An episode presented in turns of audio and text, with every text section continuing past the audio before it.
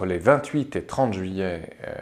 2015 pour être précis, le Premier ministre turc Erdogan s'est rendu à Pékin pour une raison simple, c'est que les deux États entretiennent des relations économiques particulièrement importantes. La Turquie, il faut le rappeler, euh, a une euh, balance commerciale déficitaire par rapport à la Chine. Et donc il y a nécessité évidemment pour les autorités turques d'essayer de contrebalancer euh, cet état de fait.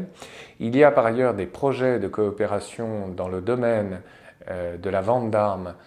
particulièrement importants que nous avions déjà signalés au cours d'une précédente émission, notamment la vente d'un programme de défense antimissile de plus de 3 milliards euh, de dollars euh, chinois, donc euh, destinés à la Turquie, ce qui provoque évidemment des grincements de dents au sein de l'état-major de l'OTAN, puisque, comme on le sait, depuis les années 50, la Turquie est l'un des rares pays musulmans à faire partie de l'OTAN. Et donc ce rapprochement spectaculaire sur le plan de la vente d'armes entre la Chine et la Turquie euh, déstabilise quelque peu la structure OTAN. Euh, néanmoins, euh, ce voyage effectué par le Premier ministre turc n'a pas été extrêmement serein. Pour une raison simple, c'est que Erdogan, courageusement d'ailleurs, a soutenu publiquement face à son homologue euh, chinois euh, Li Keqiang, mais aussi le président euh, chinois Xi Jinping, la cause des Ouïghours, population turcophone musulmane du nord-ouest de la Chine, de la province dite autonome du Xinjiang. Et donc, courageusement, Erdogan a soutenu les Ouïghours en rappelant donc les atrocités qui étaient euh, commises par l'armée chinoise contre cette minorité ethnique euh, musulmane turcophone de la Chine.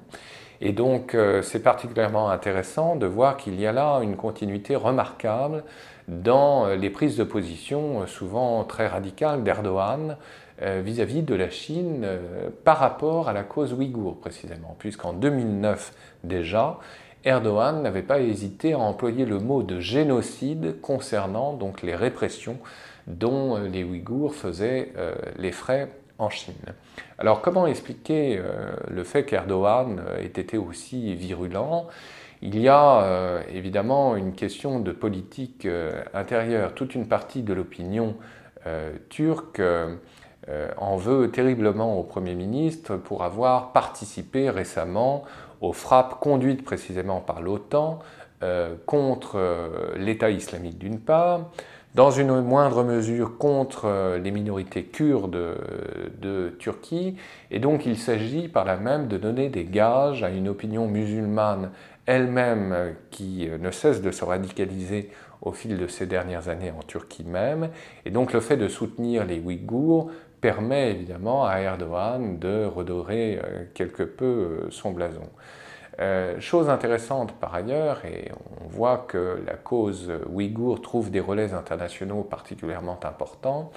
euh, à la suite de son voyage effectué en Chine, Erdogan se rendait euh, par la suite en Indonésie. Et en Indonésie même, des manifestations particulièrement importantes ont eu lieu pour soutenir précisément les Ouïghours et pour soutenir par là même la politique entreprise par Erdogan en faveur des Ouïghours. Donc on voit bien que, y compris d'un point de vue euh, du soft power, je dirais, Erdogan essaye de se positionner dans le monde turcophone euh, en utilisant à son profit évidemment la cause ouïghour, ce qui évidemment provoque euh, en Chine un certain agacement, mais surtout, il faut bien le dire, une très large indifférence, d'une part parce que évidemment les médias locaux n'ont pas pu relayer euh, cette information, d'autre part parce que euh, les intérêts économiques euh, sino-turcs prévalent très largement. Et le fameux projet dit des routes de la soie mis en avant par le président chinois Xi Jinping trouve évidemment un écho tout à fait favorable au sein même de la classe des hommes d'affaires turcs qui y voient évidemment leur intérêt.